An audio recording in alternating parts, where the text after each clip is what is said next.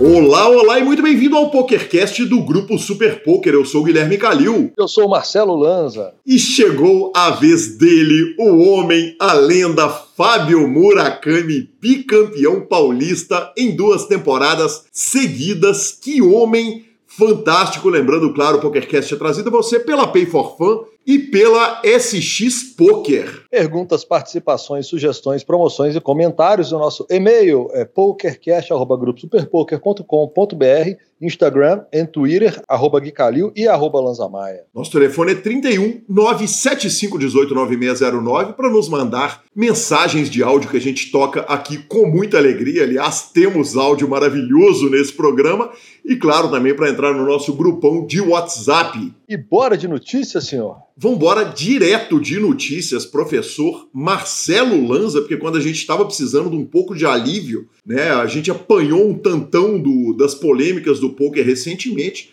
e agora a gente agora chega uma notícia de tranquilidade para nós que a ACR, que aliás a gente elogiou pela interlocução com a comunidade, soltou um comunicado, Lanzinha, a respeito do assunto. Esse tipo de assunto polêmico em sites sempre é muito ruim e melhora bem quando os sites vêm, fazem comunicados e avisam. E eles avisam o seguinte: que eles fizeram novos protocolos de segurança e que proibiram todas as contas que foram acusadas naquele post que a gente falou no programa passado. Aliás, se você não sabe o que a gente está falando, volte no programa anterior.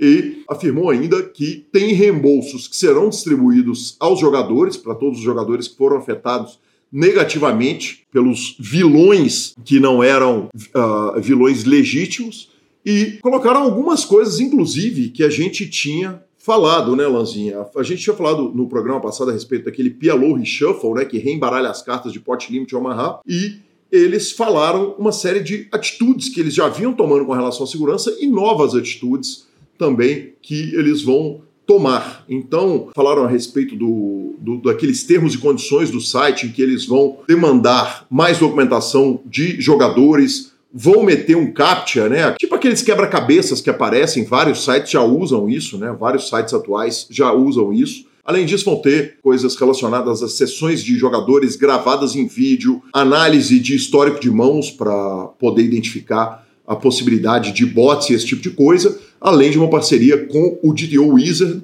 E, e Lanzinha, eu ainda acho que é um comunicado, um comunicado parcial, sabe?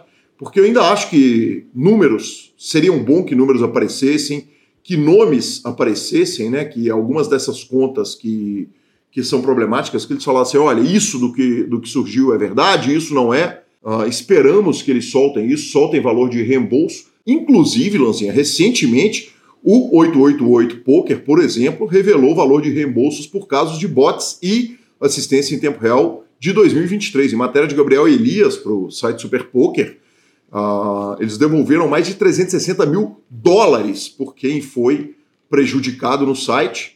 E, e bom demais, né, cara? Bom demais que esses números venham aparecendo. É sempre legal para a gente que é da indústria poder saber do que está sendo feito para a gente poder noticiar e dividir com a comunidade o que tem acontecido. Exatamente. Eu imagino que é muito importante o ACR falar o que ele falou. A gente sabe que é superficial o que ele fala, até porque ele não vai falar grandes detalhes de como ele vai pegar, porque ele não vai dar a forma do bolo do que ele está querendo fazer. Ele só está avisando para o mercado o seguinte: estamos de olho e vamos fazer. É, vamos fazer, não, estamos fazendo, né? Uhum. Que é o mais importante. E é bom, cara, é bom. É bom para que a turma que está querendo fazer coisa errada sinta assim vamos falar assim, vão se, vão se sentir pressionados, porque o cerco tende a ir fechando e eles vão ter que ser mais criativos do que estavam sendo. Lanzinha, e mais do que punir quem está fazendo errado, eu acho que ressarcir quem foi vítima, cara, é muito importante, sabe? Porque eu não sei até que ponto que o site tem acesso a, a, a, fazer esse tipo de punição, ele consegue melhorar o policiamento. Agora, se o jogador tem uma sensação seguinte, eu tô sendo olhado, se acontecer, eu vou ser ressarcido, eu acho que é super importante, porque é com essa parte da comunidade que o site fala, para é para essa parte da comunidade que o site foi criado e é com essa parte da comunidade que o PokerCast fala. O cara que vem ouvir aqui o PokerCast é o cara que é o jogador, em última instância, que é o jogador que está lá fazendo o honesto, o correto e o certo. E se você me permitir, eu vou acrescentar mais uma coisa. A ACR é a plataforma que atende o mercado americano, né, Lanz? Então é importante que ela, como a grande plataforma que atende dentro dos Estados Unidos, que ela faça o correto, tome as atitudes corretas e seja a mais franca possível com a comunidade.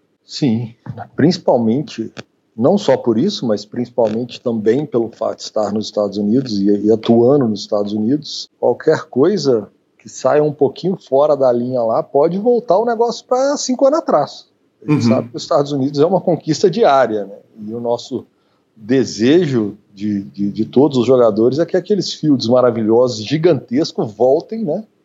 E a serem compartilhados, principalmente com em todos os sites. Mas eu acho que está tá encaminhando. Pelo menos o que está sendo feito está sendo bem feito, ao que tudo indica. Maravilhoso, professor Marcelo Lanza Maia. A gente pega o avião e vai direto para o PokerStars, que anunciou novo programa de recompensas e, além disso, anunciou também o Sunday Million de aniversário, Lanzinha. O programa ele tem algumas características. A primeira é brinde todo dia. Então ele já vai dar o seguinte: se você não gerar reiki nenhum, ele já vai te dar ali um brinde de 50 centavos pro Power Path todos os dias. E uh, o que, que o PokerStars fez? Ele tornou muito mais claro, muito mais simples de entender como é que funciona o novo programa de recompensas. Né? Eu acho que a palavra que os sites usam normalmente é recompensa, a palavra que a gente da indústria usa é rakeback. Acaba sendo rakeback. Né? Azul, bronze, silver, gold, diamond, black, select e Select Plus. O Blue, Bronze, Silver, Gold, Diamond e Black depende da quantidade de reiki que você faz por mês. Então, de 0 a 19 dólares, de 20 a 59, ele vai ali mudando as faixas. De 0 a 19 dólares, você tem uma recompensa diária. O azul, que é de 20 a 59, 15% de reiki back mais a recompensa diária, que é o ticket. Aí do bronze, de 60 a 199 dólares de reiki gerado por mês 17,5%. Depois a Silver 20%, Gold 25%, Diamond 30% de rakeback. A Black, que é mais de 2.500 dólares, e aí, claro, essa tabela tá no próprio site do PokerStars, nos informativos todos, 40% de rakeback. E o que eles estão o que eles anunciaram efetivamente, Lanzinha, foi meio que uma volta do Supernova e o Supernova Elite.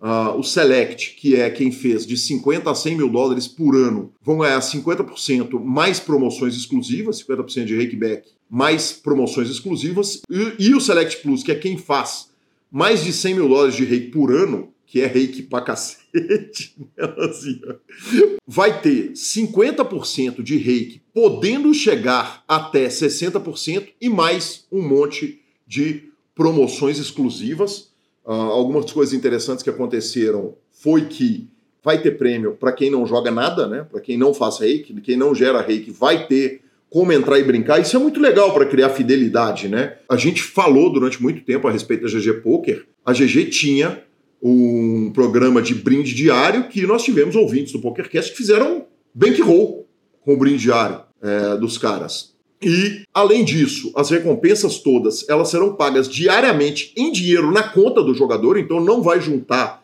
semanalmente, como se fazia antigamente, não vai ser ter dólar, não vai ser ticket. A grande maioria das recompensas, né, o que diz respeito à volta do reiki pago, ela vai chegar em dinheiro na conta dos jogadores. E, para além disso, corre a informação de que o PokerStars falou: se você gerou 50 mil, 100 mil dólares em outros sites, nos dê notícia aqui que nós vamos pensar no seu caso.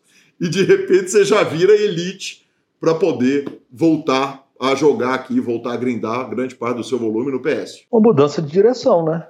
Uma mudança de direção clara no PS que terminou com alguns anos atrás com Supernova Elite. É, passou terminou um de uma tempo... forma ruim, né, Lanzinha? É importante terminou. dizer. Né, parou o processo no meio, né, numa, numa virada de ano. Bom, outros sites vieram, ocuparam o espaço.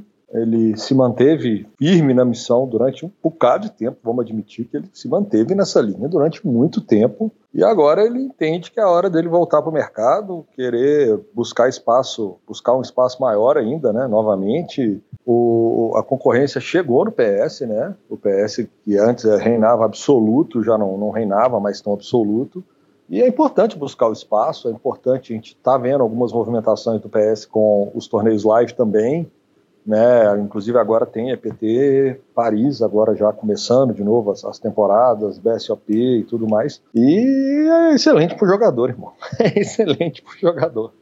É, o jogador que consegue buscar uma parte ali, e é, isso ajuda bastante, né?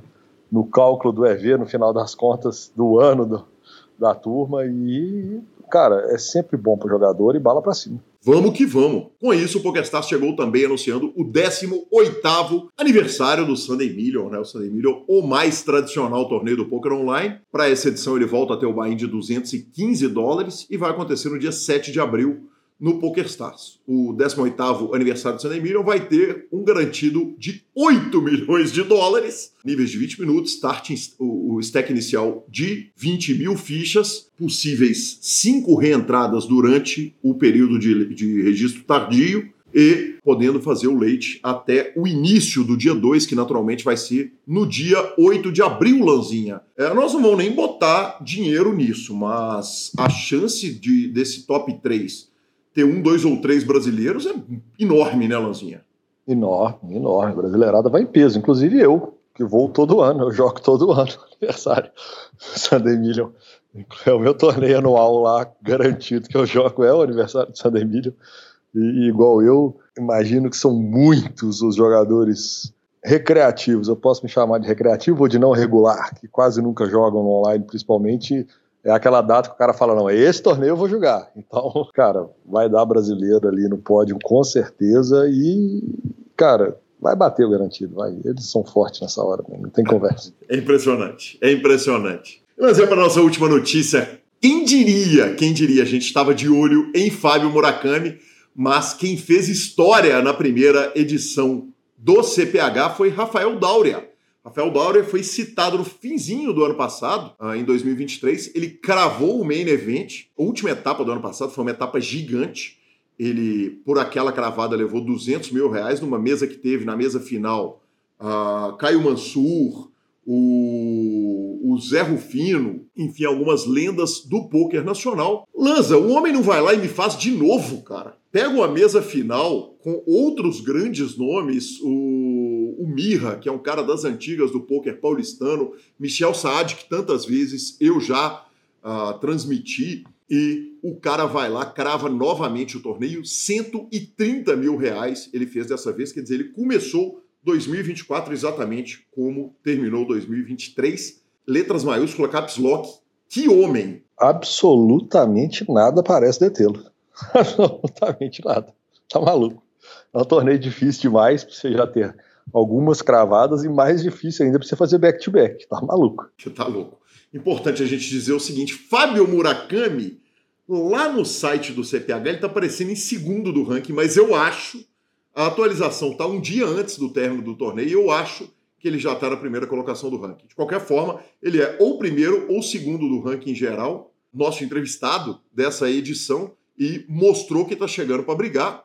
Aliás, nós vamos logo para a entrevista dele, mas não sem antes falarmos da Pay for Fun, que é a sua carteira digital com cartão de crédito pré-pago. Abra pelo nosso link e a Pay for Fun, claro, é o método mais fácil de depositar, sacar, enfim, transitar dinheiro pelo site de poker e pelos sites de aposta. O cartão de crédito pré-pago é internacional, é aceito em todo o mundo e ficamos com a palavra de Rodrigo Garrido. É, ficou assim impressionante como tá rápido, né, Gui? O profissional tem uma rotina, mas o amador que às vezes está ali só um tempinho, né? Apareceu uma brecha no, no dia, ele tá afim de jogar, ele tá afim de, de sentar um pouquinho no computador. Ah, pô, mas putz, não tem as fichas, vou ter que pedir, vai demorar duas horas, já vou perder o tempo que me sobrou. Não, vai lá, faz que rapidinho tá na conta e como aí começa a jogar. Muito obrigado, Rodrigo Garrido, e ficamos com Fábio Murakami. Vamos que vamos. E com grande satisfação e carinho recebo aqui ele, o fantástico Fábio Murakami, bicampeão paulista back-to-back, -back, estilo garbo e elegância, cracaço de pôquer. Muito bem-vindo, amigo Fábio Murakami. Valeu demais, Calil. É com muita honra que eu recebi esse convite. Fiquei muito feliz ali quando mandou ali. Até compartilhei com o pessoal aqui de casa, minha esposa ficou muito feliz também. Falou, nossa, que legal, porque ela, ela acompanha também, né? Ela não joga, mas ela acompanha, né? Ela falou, pô, que legal, eu vejo lá o que, o, que ela viu o do Léo Rios. O Léo Rios é um grande amigo nosso aqui, né? Então, tá, tá sempre junto aí também. Ela falou, pô, eu vi o do Léo lá. Então, ela ficou muito feliz também. Ficou mais feliz que eu. Eu que eu fiquei muito feliz.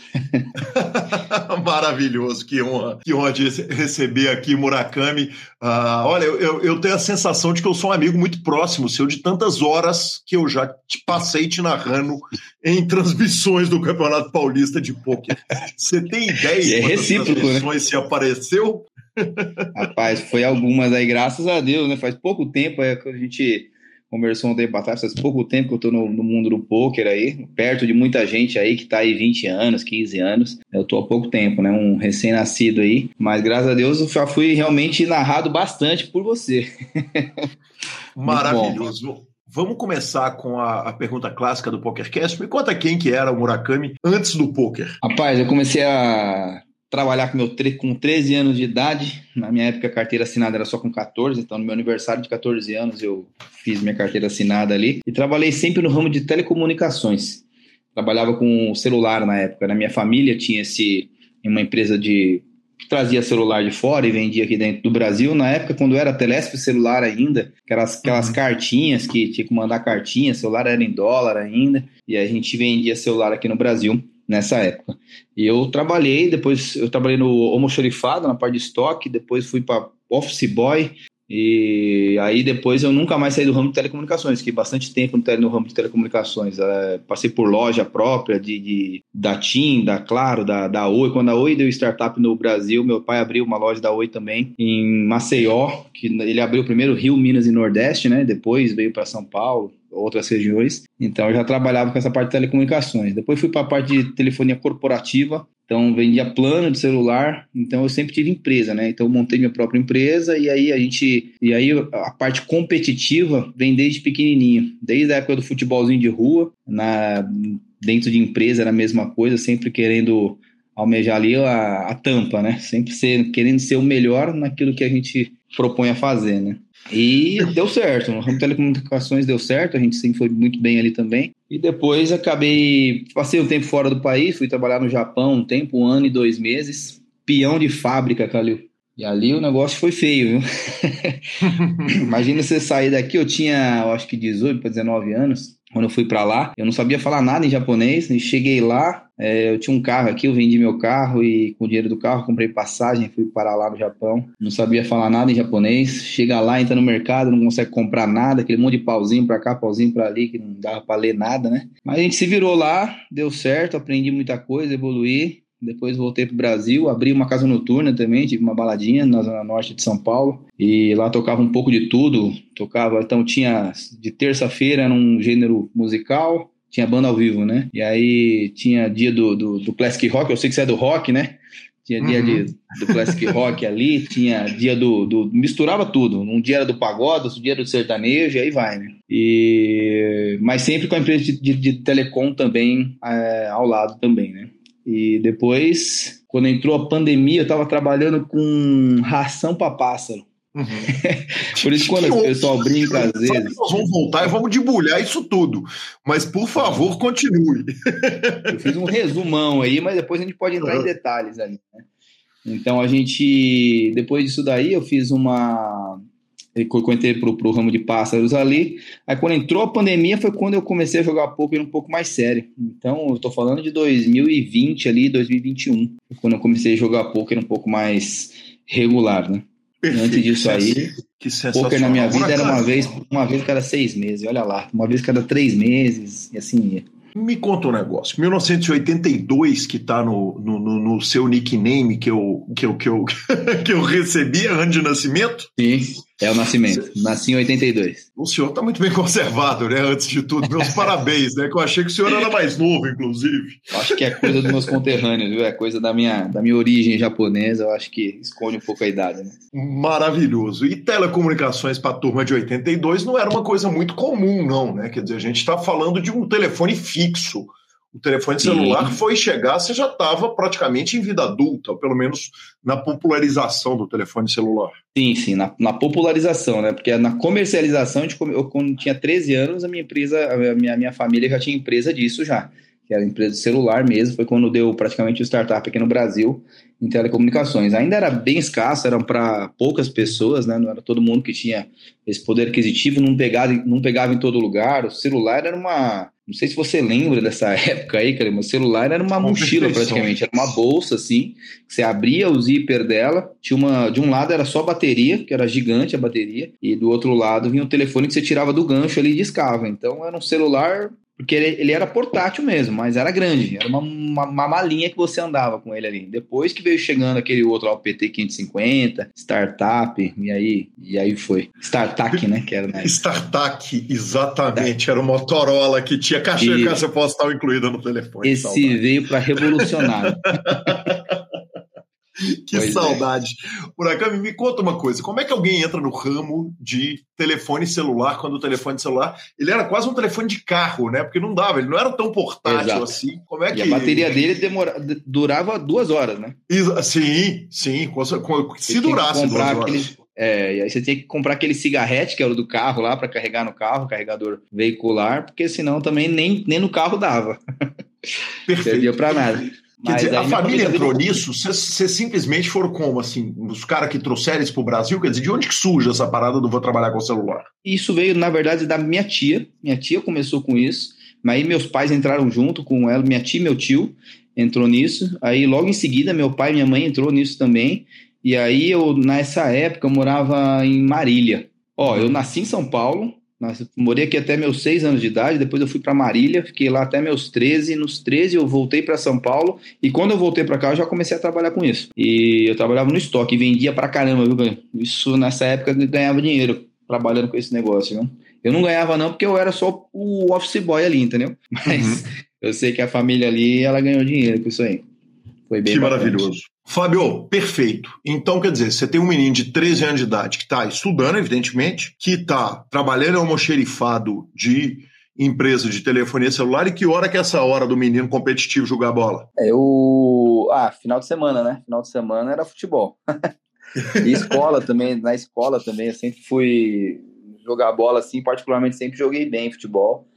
E por onde eu passei na, nas escolas e tal, era sempre titular do time, o pessoal sempre chamava para jogar em tudo quanto é campo, quando tirava lá dois ou um, era o primeiro a ser escolhido. Aí você vai vendo quando a idade vai chegando, quando você já não vai mais o primeiro a ser escolhido, cai para segundo, terceiro, quarto, quinto, sexto, você fala, rapaz, o negócio tá ficando feio aqui. Hoje em dia eu só completo o time, viu, cara? Porra, se completar o time tá bom demais, né? Os 42? 40, 41 agora. 41 eu só completo o time hoje. Tá maravilhoso, é. tá muito justo. E o momento que você vai trabalhar no Japão? Quer dizer, o que está acontecendo na sua vida? E eu queria que você falasse um pouquinho dessa experiência, né? Porque eu acho que é a primeira vez que eu recebo aqui no PokerCast alguém que foi efetivamente morar no Japão. Sim, vamos lá. Eu, nessa época, eu tinha acho que 18 para 19 anos. Eu queria casar, namorava uma menina na época. E minha intenção era casar ali e juntar o máximo de dinheiro possível e menos tempo possível. Porque quem casa quer Uma casa, menina né? japonesa? Não, não era. Eu nunca namorei uma japonesa. Na verdade. Ah, eu, tô nunca... eu tô perguntando porque é difícil explicar para quem não é o seguinte: estou indo morar no Japão. eu tô tentando é, entender onde que essa é. história vai amarrar. É, eu namorava já fazia um tempinho já. E aí eu queria casar, e aí eu falei, pô, a situação lá financeira para quem trabalha lá consegue juntar dinheiro mais rápido, então quando eu voltar a gente consegue casar. Uhum. Aí, pô, então, então vai, né? Aí eu vendi o carro aqui e fui para lá. E aí eu lembro que eu cheguei lá na cidade, cheguei na, no aeroporto de Narita, que é Tóquio. Aí foi uma empreiteira para arrumar emprego e ali tinha gente que, que fala em português ali, né? Uhum. Então aí me colocaram numa fábrica em Fukui, só tinha neve lá. Aí fiquei dois dias lá, acho que parado. Depois me mandaram para uma outra cidade e aí eu fui trabalhar nessa outra cidade que é em, em Kakogawa. E aí eu trabalhei lá um ano, e, um ano e dois meses, peguei quatro terremotos, peguei um taifu, né, que é quase um, um tornado ali, e tive algumas experiências engraçadas por ali. Em que Mas, ano foi isso, Fábio? Isso foi em 94, eu acho, 95, por aí. Perfeito. Lembrando 95. que a gente está gravando no dia. Não, não, não, não, 95 não, 2000, desculpa, desculpa. Foi 2000, na verdade, 2005. 2004 para 2005. Eu tinha Perfeito, quase eu tinha 20 anos ali, mais ou menos. A gente está gravando no dia 4 de janeiro, uh, dois dias, três dias depois de um super terremoto que acabou acontecendo lá e, com um monte de vítima, né? Uh, é, o terremoto ali, o pessoal tá, tá, tá meio acostumado com o terremoto, a, as estruturas é, de prédios lá e tudo mais são, eles são é, já feitos para aguentar os terremotos, né? Então, uhum. por exemplo, no prédio, o primeiro terremoto que eu peguei lá foi meio assustador. Eu acordei assim, tava tudo balançando. Aí eu tava sozinho, na, na, era um prédiozinho de uns seis andares, mais ou menos. E aí eu olhei pro prédio da frente, que era um prédio igual ao meu, e o prédio tava balançando muito, assim, não era pouca coisa, assim. Eu vi ele balançando e falei, esse negócio vai cair aqui. E aí eu fui do vizinho da frente ali, super calmo, o japonês super calmo. Não, calma, isso aqui já vai passar, isso aqui é fraquinho. Eu falei, fraquinho? Isso aqui parece que vai cair tudo aqui. e eu morrendo de medo, falei, não, já passa, aqui é coisa rápida, é coisa de segundos aqui, já passa. E aí realmente passou, e aí quando veio o segundo eu já estava mais acostumado, o terceiro, aí fui até o quarto terremoto ali. E foi tranquilo, pô, não teve muita, muito assustador assim, não. Perfeito. Fabio, me conta um negócio. E aí você volta, você falou que ficou um ano e poucos meses lá. Você volta Isso. em condição de casar? Eu volto em condições de casar, mas quando cheguei aqui tinha outro no meu lugar. Tomei aquela gaia. Acontece, né? tá sujeito é, a acontecer. Verdade, a gente né? tava se desentendendo já na hora de voltar para cá e a gente acabou terminando uns dois meses antes de eu voltar. Ainda aguentei ficar lá mais dois meses. E depois eu voltei, mas já tinha outro meu lugar aqui já. e me conta um negócio, você volta com a vida resolvida, assim, quer dizer, deu para dar uma aliviada na, nos negócios e, e, e, começar a pensar em projetos? É isso que te permitiu abrir a Casa Noturna? Em um ano, assim, eu, eu, eu, trabalhei bem focado em juntar dinheiro mesmo, né? Então, é, eu trabalhei bastante lá. Ali eu trabalhava dentro de uma fábrica de algodão, é, tinha uma temperatura mais alta ali dentro, a umidade do ar tinha que estar sempre a mesma ali para não estourar as linhas ali. Então eu voltei e tal, mas a situação financeira é assim, é uma situação tranquila para quem, para um menino de 18, 19 anos ali, uma situação uhum. tranquila assim, dá para comprar um carrinho, comprar, investir em mais alguma outra coisa e curtir um pouco a vida ou investir em, em alguma outra coisa. Na época eu investi numa baladinha. Eu comprei uma balada, lá a gente montou uma balada do zero, eu e mais, eu, meu irmão e mais dois sócios ali, e foi bem bacana assim na vida noturna em São Paulo, ali o bar, o bar, pegava fogo ali, era, acho que era 500 ou 600 pessoas que dava por noite na casa e dava lotação máxima quase que todos os dias ali. Aí teve uma, e aí começamos nessa parte aí. Então assim, voltei tranquilo do Japão, financeiramente uhum. tranquilo. Montou a Mas não para com a vida feita. Com a vida feita não. Tava tranquilo assim, mas não assim a ponto de colocar ah, os, os pés pro, pro ar e ficar tranquilo. Não, tava dava para viver bem. Perfeito. E aí a casa noturna tá bombando, o que que para com a casa noturna? Porque eventualmente você vai terminar na narração de pássaro que não tem nada a ver com o resto da história inteira. É, é isso, exato. Eu com a casa noturna, mas é, teve um desentendimento na sociedade entre o meu irmão e um outro sócio. E aí, como éramos em quatro, né? Então era eu, meu irmão e mais dois. É, meu irmão se desentendeu com um dos sócios lá e o outro sócio tomou parte pelo outro, né? Ficou do outro lado. E eu, obviamente, fui pro lado do meu irmão, então acabou, tá? Vamos fazer o seguinte, não dá para continuar, ou vocês compram a minha parte, eu compro a de vocês e, e vamos seguir o baile. Então eu, a gente colocou um valor alto, porque era um valor que eu acho que era o que valia, e falou, vocês uhum. pagam isso, é, e a gente eu e meu irmão a gente sai fora, ou a gente te paga X e depois, é, resumindo, que eles compraram a nossa parte e a gente sai fora. Que é igual estabelece linha de poker, né? Você bota o preço e fala o seguinte: ou você paga ou eu pago, né? Que é o, que é o justo. É Quando você manda o outro estabelecer o preço do bet, você sabe que, que é. aquilo ali vai ser feito ao valor justo. É.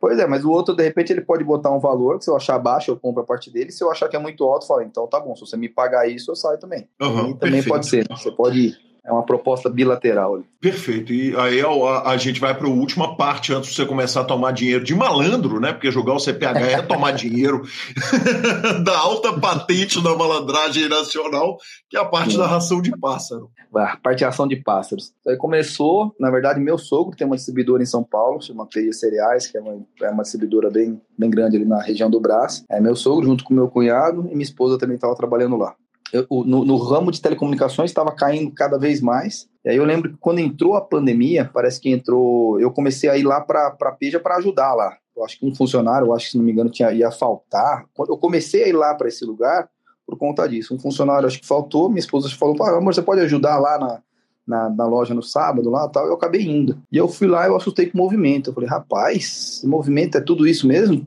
Todo dia isso aqui? É isso. Eu falei, ó, semana que vem eu vou vir de novo aqui. Aí eu fui para lá de graça, assim, não queria receber nada, era mais na, na, intenção de aprender mesmo, né?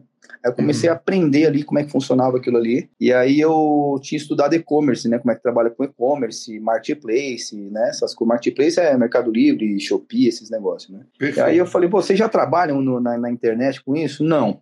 Falou que não. Eu falei, então faz o seguinte, eu vou colocar alguns produtos aqui para vender e vamos ver o que que dá. E aí eu anunciei no Mercado Livre algumas coisas e começou a vender, vender, vender, vender, vender. Aí tinha o filho da moça que trabalhava em casa, é, tava, tava parado, chamei ele para trabalhar comigo para me ajudar lá, e depois tive que chamar outro, e o negócio foi crescendo dessa maneira aí. Foi do nada mesmo, assim, que eu comecei, e o negócio pegou, né? O negócio foi. Mas eu ainda sou muito pequenininho perto do meu sogro, o meu sogro é infinitamente maior. Quer dizer, existe o um negócio, o negócio está ativo e é, essa é a sua vida hoje fora do poker. Isso, exato. Existe o um negócio ainda, essa é minha vida fora do poker. Mas dá para conciliar os dois. Como eu trabalho mais com, com marketplace, então é, é, meio, é, é, bem tranquilo os horários, assim, depois que você cria uma rotina ali dentro ali, é bem tranquilo. Maravilhoso. Eu vou te perguntar, claro, como que você conheceu o poker, obviamente torcendo para você me contar que o poker você jogava nas madrugadas numa fábrica de algodão no Japão. Me conta de onde chega o poker na vida do senhor. O poker na minha vida começou entre, entre, amigos ali, eu, meu irmão e alguns amigos, a gente começou a jogar, não lembro nem como é que eu aprendi isso, mas eu sou, eu sou assim, de baralho, eu já jogava quase tudo, né? Buraco, tranca, truco, cacheta, já jogava praticamente tudo ali. E aí o poker foi mais um ano que eu aprendi, eu acho que muito rápido. E aí toda vez, acho que uma vez por mês, reunia os amigos ali e começamos a jogar. Estou falando há mais ou menos uns 14 anos atrás aí, mais ou menos. E aí, é, meu irmão tinha uma empresa lá e a gente comprou umas mesas e começamos a jogar dentro da empresa dele. É, uma, eu acho que era duas vezes por mês, a gente se reunia lá para jogar baralho lá. É, na época, tem alguns caras conheciam o, Cris Vieira, na época, ele já trabalha, ele já jogava com a, com a gente lá também. O Cris Vieira, que eu jogo com a gente aqui. O Cris Vieira é meu amigo antes do poker. Antes de eu começar a jogar poker, eu já conheci o, o Cris Vieira, né? Ele era muito amigo do meu irmão mais novo, e então a gente já se conhecia, a gente já se falava. E aí eu vi o Cris ser campeão é, do Menevent uma vez, fui comemorar com ele e fica com aquilo na cabeça, mas até então era só um hobby mesmo, né? E o negócio começou a ficar um pouco mais sério, cara, quando eu lembro que eu, gostava muito de jogar poker, né? Eu gostava muito, mas assim, jogava pouco demais. Eu jogava uma vez por mês e tal. Aí eu, minha, minha, minha esposa atual agora, ela me liberou para jogar uma vez por semana. Era toda terça-feira, eu ia lá no H2, jogava aquele Super 20, aquele Super 50, sabe? Jogava lá, e aí eu comecei ali a jogar poker. E aí, pô, ganhei o Super 20, ganhei os negocinhos, passei pro Super 50, então fui, fui escalando, né? Fui crescendo aos poucos ali. Até que uma vez, assim, eu tava ganhando algumas coisas consecutivas, assim, eu falei, pô, isso foi outubro de 2020, mais ou menos. Falei pra minha esposa, falei, amor, é... eu ganhei um negocinho aqui, eu acho que eu tenho dom para esse negócio. Eu queria muito arriscar, a jogar poker esses dois últimos esses dois meses do ano que tá faltando aqui, novembro e dezembro, pegar para jogar todos os dias ali. Eu queria realmente jogar de uma maneira mais regular ali. Então, pelo menos cinco vezes por semana eu queria ir para ver o resultado que vai dar. Ela falou: "Não, tudo bem, como é que vai fazer lá na empresa?" "Não, ali eu me viro. Ali eu contrato mais alguém, eu faço alguma coisinha ali e eu me viro." Ela: "Não, quer tentar? Beleza." E aí eu fui jogar, joguei acho que um torneio lá que tinha lá um 30k, ou coisa parecida que teve lá. Acabei cravando esse torneio, no dia seguinte tinha um high roller, aquele high roller de terça que costuma ter no H2, acabei indo para lá e cravei esse high roller. E aí a partir dali eu falei, rapaz, negócio dá dinheiro. Eu peguei o cheque do H2 e deixei em cima da mesa, aí levou o dinheiro em casa e ganhei o, o alvará. e aí a mulher foi liberando, e aí eu, esses dois meses aí, esses dois meses que eu joguei, foi novembro e dezembro, foi bem positivo. E aí eu lembro, acho que foi um, eu fiquei 50 e poucos mil para frente, o outro 30 e poucos mil para frente, e aí acabou me, me dando álibi para jogar 2021. Só que em 2021 começou a pandemia, né? A gente começou a jogar logo no começo do mês, depois fecharam as casas de poker, porque estava tudo fechado, lockdown e tudo. Então eu parei de jogar de novo. E aí eu foquei mais no negócio da, da ração mesmo. E fiquei mais com esse negócio de, de, de, ração. E depois de seis, sete meses, eu acho que abriu de novo. E aí já estava nas duas últimas etapas do CPH, porque o CPH ele teve uma pausa durante essa pandemia e juntou 2020, 2020 e 2021. Então foram dois meses, foram quatro etapas só. Do, do, duas etapas foi 2020 e duas etapas em 2021. 19 e é, 20, 21, lembro, talvez. É, é, é, pode ter pode, sido, pode ter sido. Pode ter dois. sido. Uhum. É, eu, mas eu, eu acho que foram dois. Eu acho que foram duas etapas em 2020 e duas etapas em 2022. Eu lembro que eu joguei só metade da penúltima etapa e joguei a última etapa também lá no, no coisa. Eu acho que eu fiquei em sexto no ranking ou coisa parecida. E eu conversava muito com o Norson, né? Falei que era, era, era um. Era como se fosse o. Ele era meu espelho ali, né? Em quem eu, eu me espelhava era no Norson ali. Norson que é, pô, isso aí tem que tirar o chapéu demais para ele, sou fãzaço dele tem todo o meu respeito sempre. E aí ele, conversando com ele no intervalo, aí no, na última etapa, quando eu vi que eu fiquei em sexto e acabou, aí eu tava com ele no café, brinquei com ele, falou, Norson, ano que vem, 2022, eu vou tentar esse ranking aí, eu sei que eu não chego nem aos pés de seis, mas eu vou tentar, né, vamos ver. E aí deu tudo certo, pô. na primeira etapa ali, eu acho que eu ganhei nove troféus na primeira etapa, com seis, seis títulos, né, com seis cravadas, e aí realmente o negócio eu acabei ficando já em primeiro no ranking desde a primeira etapa e fui até o fim. E aí 2022, já começou de fato para a turma. é, de fato foi bem assim. 2022 foi muito bom, assim, financeiramente falando, foi muito bom. E a, a nível de, de realização também, para mim, foi muito bom, né? Porque não foi só CPH, teve o KS, o primeiro, primeiro BSOP que eu fui jogar, que foi o Millions ali, que teve, eu joguei um torneiozinho paralelo no BSOP, eu cravei o BSOP dentro de um field gigantesco lá que tinha, aí eu fiquei feliz demais com aquilo ali. É, teve uma FT de KSOP também, que eu caí em quarto, então 2022 foi muito bom, assim, muitas coisas aconteceram. Perfeito. Murakami, me conta um negócio. Vamos e convenhamos o seguinte: você vira para a esposa ali no final daquele ano de 2020 2020. 20 e vira para ela e vira para ela e fala: me dá a chance, deixa eu, deixa eu brincar disso aqui, deixa eu ver se, se isso aqui pode dar certo como profissão. Mas, olhando hoje em retrospecto, quer dizer, você poderia tranquilamente ter sido iludido por um sorriso enorme da variância, que poderia ter te dado um sorriso ali maior do que podia ser a, a, o, o, o, real do jogo. Você concorda comigo? Quer dizer, você tinha noção de, de, de que aquilo podia ser um efeito da, da, da variância do jogo a curto prazo, pelo tempo de resultado que você tinha? Sim, sim, eu tinha uma boa noção disso, inclusive eu ouvia isso de muita gente. Aproveita a maré, que essa maré aí dura, dura pouco, essa, essa, por conta dessa variância. Ah, eu acho que ele está naquela variância alta, a boa fase, né? Uhum. É, e aí eu fiquei com aquilo na cabeça, falei, é, mas vamos tentar estudar, porque estudar também ajuda também, né? Então, pegava algumas coisinhas para estudar, assisti muita mesa televisionada com cartas reveladas, eu acho que é uma das melhores escolas ali, coisas que eu nunca imaginei que eu fosse que, que um jogador faria, eu vi acontecer, o cara forbetando de valete 7 off e chovando depois, e aí você falou, meu Deus do céu, eu nunca que eu faria um negócio desse, mas você vê que, que assim, não tô dizendo para fazer isso, né, mas uhum. é, às vezes você tem que dar uma variada no seu jogo também, para para angariar umas fichinhas a mais aí também. Né? Mas, é, mas eu tinha noção, viu, Calil, dessa, dessa, que essa variância podia ser somente uma, uma boa fase mesmo, é, e podia passar muito rápido. A esposa tinha noção que podia ser uma boa fase ou isso aí você guardou para você? Eu guardei para mim.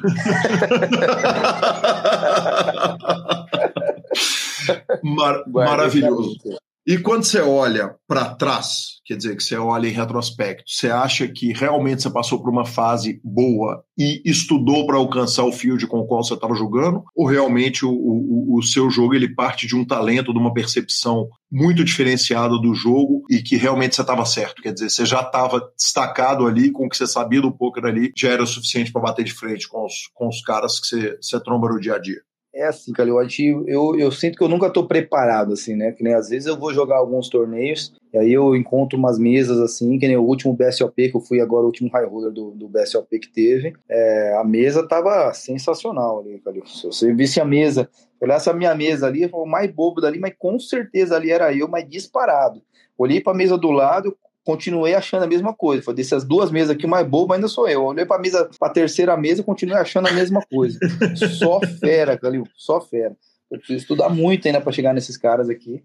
Mas ainda fiz, ainda fiz, caí na bolha da FT, fiz ITM ali, caí na bolha da FT. Mas assim, é, é, eu acho que eu preciso estudar muito ainda para chegar a, a, a, alcançar patamares maiores ali. Ao mesmo tempo, acho que eu tenho um feeling muito bom principalmente com leitura de jogador. Então, por isso que o Poker Live, ele para mim é muito bom. Eu pego muito até o é, comportamento humano ali, eu acho que essa parte eu acho que é meu, meu forte ali, né? Então, Perfeito. esse feeling de, de, E assim, eu aprendo as coisas muito rápido também. Espírito competitivo, sou dedicado no que eu faço, quase tudo que eu pego para fazer, eu faço com muita dedicação. Mas, de fato, eu acho que assim, a nível. O meu é, pode ser considerado, acho que um pouco de rua, né? Porque não é tão teórico, assim, tão estudado, GTO e tudo mais, e Parará, eu não, não tenho muito isso, né? Fábio, você se considera profissional do jogo? Então, me considero. Ao mesmo tempo, converso com muita gente, o pessoal fala, não, profissional para quem vive 100% do, do jogo. Eu falei, mas, pô, peraí. Sei lá, o Cafu era jogador de futebol profissional, mas ele tinha empresa também. Porque ele tem uma empresa, ele não é um profissional do jogo. Então, essa, essa parte que eu não, não entendo muito bem, sabe, no, no, no mundo pouco. Mas eu, hoje eu posso uhum. me considerar um profissional do jogo. Uhum. É, que se diga o seguinte, né? E, isso aí, de certa forma, é até um preconceito, né?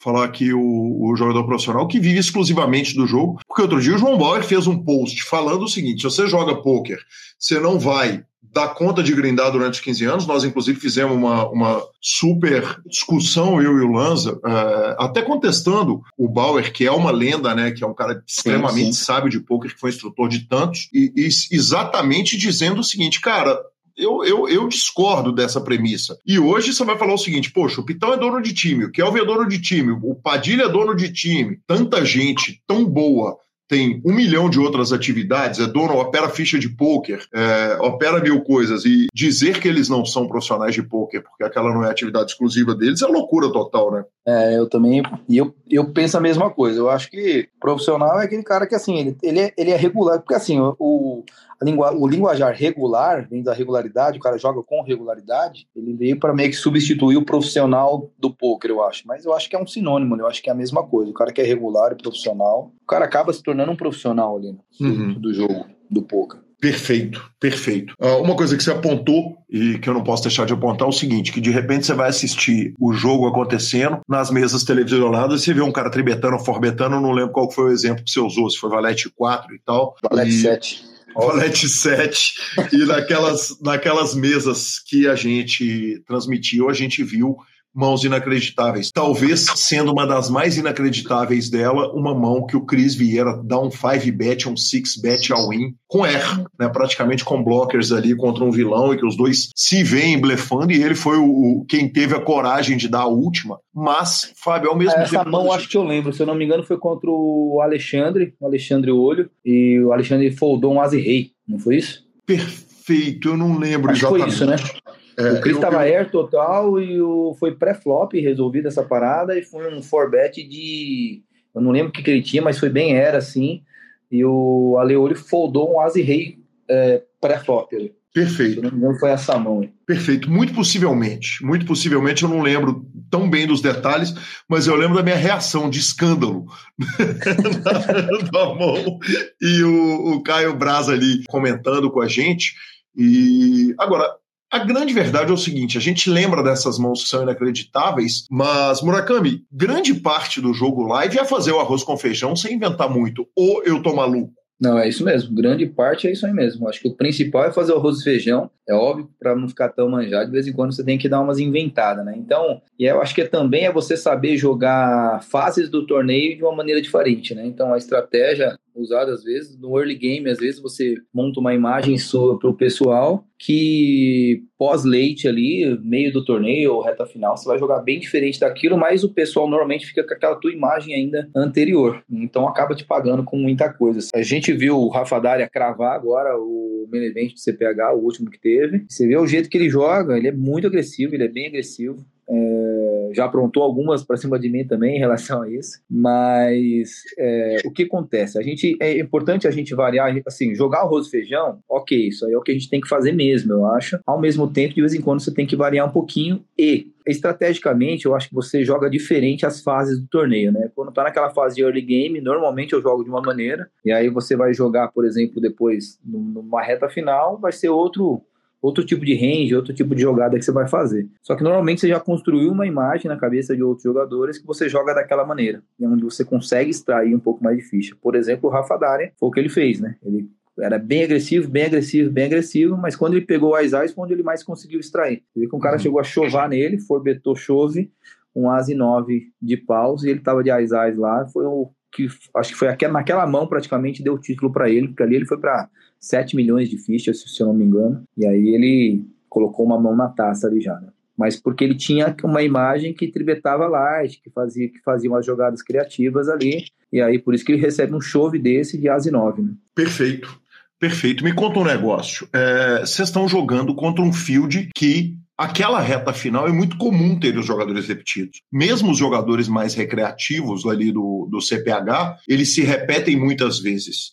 O quanto que é importante esse conhecimento do field contra o qual você joga no, no dia a dia dessa briga pelo ranking? É, não é que é, ele é muito importante. Eu acho que assim, é uma das coisas mais importantes é você conhecer o field, né? Então, quando você senta numa mesa com um monte de gente desconhecido ali, você às vezes você leva um tempo para conseguir fazer ficha, fazer a leitura correta ali de, de, alguns jogadores. E esse tempo às vezes você não tem. Quando você corre ranking, às vezes você entra, você tá jogando um torneio, quando você entra no outro, você já tá no late register já. Então você não tem muito tempo para fazer leitura e tudo mais. Então quando você já senta numa mesa e já conhece mapeado ali os jogadores, isso te facilita demais, né? Já é meio caminho andado ali já conhecer os jogadores. Perfeito, ao mesmo tempo, mesmo... eles também te conhecem também, né, Calil? Então também tem que tomar cuidado com isso também. Uh, se a gente a gente está falando de um campeonato paulista que, claro, tem uma quantidade absurda de torneios, são necessários muitos tiros, nós vamos discutir a respeito disso, mas é, que você conhece aquele field inteiro e você realmente se dedica, né, Fábio? A gente vai também falar a respeito do volume que você coloca para poder disputar um título paulista, mas me conta um Sim. negócio. Com o seu conhecimento de pôquer, com a sua experiência de pôquer ao vivo, você acha que se eu te colocasse para disputar o ranking carioca, o ranking mineiro, o ranking goiano, que você entraria com. Eh, seria uma desvantagem você não conhecer os jogadores ou você entraria em vantagem por eles não te conhecerem? Acho que seria uma desvantagem. Porque, por exemplo, às vezes eu vi você até brincando com o, com o Christian, né, na narração, falando, pô, é, pô, é legal, o que o Christian falou, é legal porque o pessoal dá showdown, né, das mãos, troca informação. Você brincou com ele e falou, é, olha, se você dá showdown, amizade, amizade, mas eu não vou te dar showdown, não. Porque a informação, o que você vai fazer com a minha informação, você vai usar ela melhor do que eu vou usar com a informação que eu tenho tua. Uhum. Então, acho que é mais ou menos por aí. Acho que é mais ou menos nessa linha, entendeu? Eu acho que assim, eu vou usar bem essa, essa informação. Eu não sei se todo mundo lá vai conseguir usar essa informação também da mesma, da mesma forma como eu vou usar. Então, eu prefiro cair num field onde eu já conheço. Eu acho que vai ser um, um pouco mais de desvantagem para mim do que vantagem por não ser conhecido, né? Perfeito, maravilhoso. Vamos falar um tantão a respeito do volume que você tem que pôr para disputar um ranking desse? Você vinha me contando, a, a, impressão que eu tive foi o seguinte: o primeiro ranking ele meio que aconteceu. Quer dizer, você faz uma primeira fase extraordinária, crava a parada toda, né, para não falar o palavrão. e de repente você se vê numa briga de ranking. É isso? Na verdade, foi o inverso, viu, Galinho? O primeiro ranking, que foi ano passado, eu saí desde a primeira etapa focado no ranking. Uhum. Então, logo na, no primeiro, na primeira etapa, eu, eram, foram, foram sete etapas, né? Logo na primeira etapa eu já estava fazendo multi-table. E aí eu escutei de muita gente falando: Meu, você é doido, cara. Não existe isso. Na primeira etapa, a gente tá só na primeira etapa, já tá fazendo do multi-table e tal. Algumas pessoas, assim, já velha de jogo, já. É, eu escutei algumas críticas a respeito disso. Aí eu falava o seguinte, foi, cara, numa corrida, o cara dá a largada, você vai deixar para correr na última volta, quando você acha que você tem chance, ou você vai largar e vai sair correndo já para tentar chegar em primeiro? Eu não uhum. sei vocês, eu vou sair correndo para pegar o primeiro. Então, eu, esse foi meu foco ano passado. Ano passado foi exatamente isso. Eu já saí, ano passado não, retrasado, né? 2022. Eu já saí focado em ganhar o ranking. Então, por isso que logo na primeira etapa eu já abri uma distância do, do, do segundo, aí na ter, segunda etapa eu abri mais. E aí, se você acompanhar o ranking, você vai ver que na primeira etapa eu abri pro segundo, na segunda etapa eu abri pro segundo, terceira etapa eu abri, terceira etapa, a quarta etapa eu abri, eu abri em todas as etapas, eu abri mais pontuação em relação ao segundo colocado. Para você ter uma ideia, Calil, foram sete etapas ano passado. A pontuação que eu terminei a quarta etapa, eu teria sido campeão já. Então, se eu não tivesse jogado a quinta, sexta e a sétima etapa, eu teria sido campeão já. Perfeito. Agora, existe uma conta que é o seguinte: você está dando tiros infinitos. Quando você está jogando multitable, não necessariamente o, o jogo que você está jogando é o jogo com EV positivo ou eu estou maluco? Quer dizer, existe tá um sacrifício de EV para você tentar disputar o ranking, correto? Quando você joga ranking, você acaba gastando mais do que quem não disputa ranking. Até porque tem alguns torneios, por exemplo, que quem não está disputando ranking não tem nem por que entrar e não entra. Tem alguns torneios, por exemplo, que você já você saiu de um torneio, você vai para um outro torneio que já está lá no oitavo nível. Pô, se você não está jogando ranking, você não vai entrar nele, naquele oitavo nível ali. É loucura, entendeu? Então você acaba entrando nesse torneio que você precisa entrar por causa do ranking, você acaba gastando um pouco mais do que se você não tivesse disputando o ranking, você gastaria. Perfeito. Você fez conta? É, Fiz, antes, tenho antes, de tudo. Antes de você entrar, quer dizer, metendo bala com a, com a metralhadora giratória aberta, dando entrada em todos os torneios, você sentou para fazer conta, para falar o seguinte: esses 100 mil reais que talvez eu premie lá no final do ano. Né? Claro que depois ele vem até com o patch do Pix Poker, que hoje você é um jogador patrocinado, Sim. não vou poder falar disso, mas, mas aquilo não estava em vista. Um título de, de, temporada paulista não te tornaria necessariamente um jogador patrocinado. Estava é, na conta, quer dizer, o, o, eu vou meter bala aqui nessa primeira etapa para avaliar é, e talvez, na hora que você chegar lá no final do ano, a disputa não seja mais EV, como é que você fez essa conta para avaliar que justificava você fazer isso? Para te falar bem a verdade mesmo, Calil, nessa quando eu entrei para entrar no ranking, eu almejei o título paulista. Eu não vi nem situação financeira, tá? Eu falei, putz, uhum. isso aí vai ser uma. Um, não, não cheguei a pensar nisso. Falar, pô, cheguei a fazer conta disso? Não, não fiz conta. Eu simplesmente entrei para ir. Mas é, acabou sendo, na primeira etapa eu saí muito positivo. É, se você pegar a primeira etapa do, de, de 2022, tinha um torneio chamado 75K. Teve dois deles na primeira etapa, eu cravei os dois. Aí teve o Super High Roller, que era 300k garantido ali. Eu fiquei entre os três, acho que eu fiquei em segundo nele, nem puxei um bom dinheiro. E aí teve o Main Event Light, que é aquele 100k. Eu cravei e no mesmo dia teve um 50k, eu cravei ele também no, no mesmo dia. Então, assim, na primeira etapa, eu lembro, se eu não me engano, eu saí quase 200k, é, quase 200k up na primeira uhum. etapa. Então, isso acabou me dando um alívio para não precisar fazer muita conta, sabe? Eu acabei uhum. Mandando bala mesmo ali, sem fazer muita conta, mas com tudo anotado. Eu tenho Perfeito. tudo anotado, desde essa primeira etapa do CPH, esse ano também, se me falar os números, eu sei os números tudo de cabeça aqui. Maravilhoso, maravilhoso. Vamos falar um tanto do Tem field. que ter um bankroll, né? Tem que ter um, tem que ter uma planilhinha ali, senão você se perde com isso também. Sim, e, e para começar uma etapa já dando muito tiro, você já tem que ter um backup, né? Quer dizer, você tem que, você tinha que estar tá com uma grana já para investir para começar aquilo. Claro que você vem de resultados muito bons antes da primeira disputa de ranking, como você havia discutido, correto? Correto, correto, é isso mesmo. E eu, assim, hoje em dia eu já faço uma coisa já muito mais planejada. Então, por exemplo, se você, o CPH ele vai começar agora, a primeira etapa começa dia 8 de janeiro agora. Uhum. E eu já estou com a grade montada aqui já. Então eu já tenho uma grade montada ali, eu já sei mais ou menos quanto que eu posso disponibilizar de é, o financeiro que eu vou disponibilizar ali para poder disputá-lo, entendeu?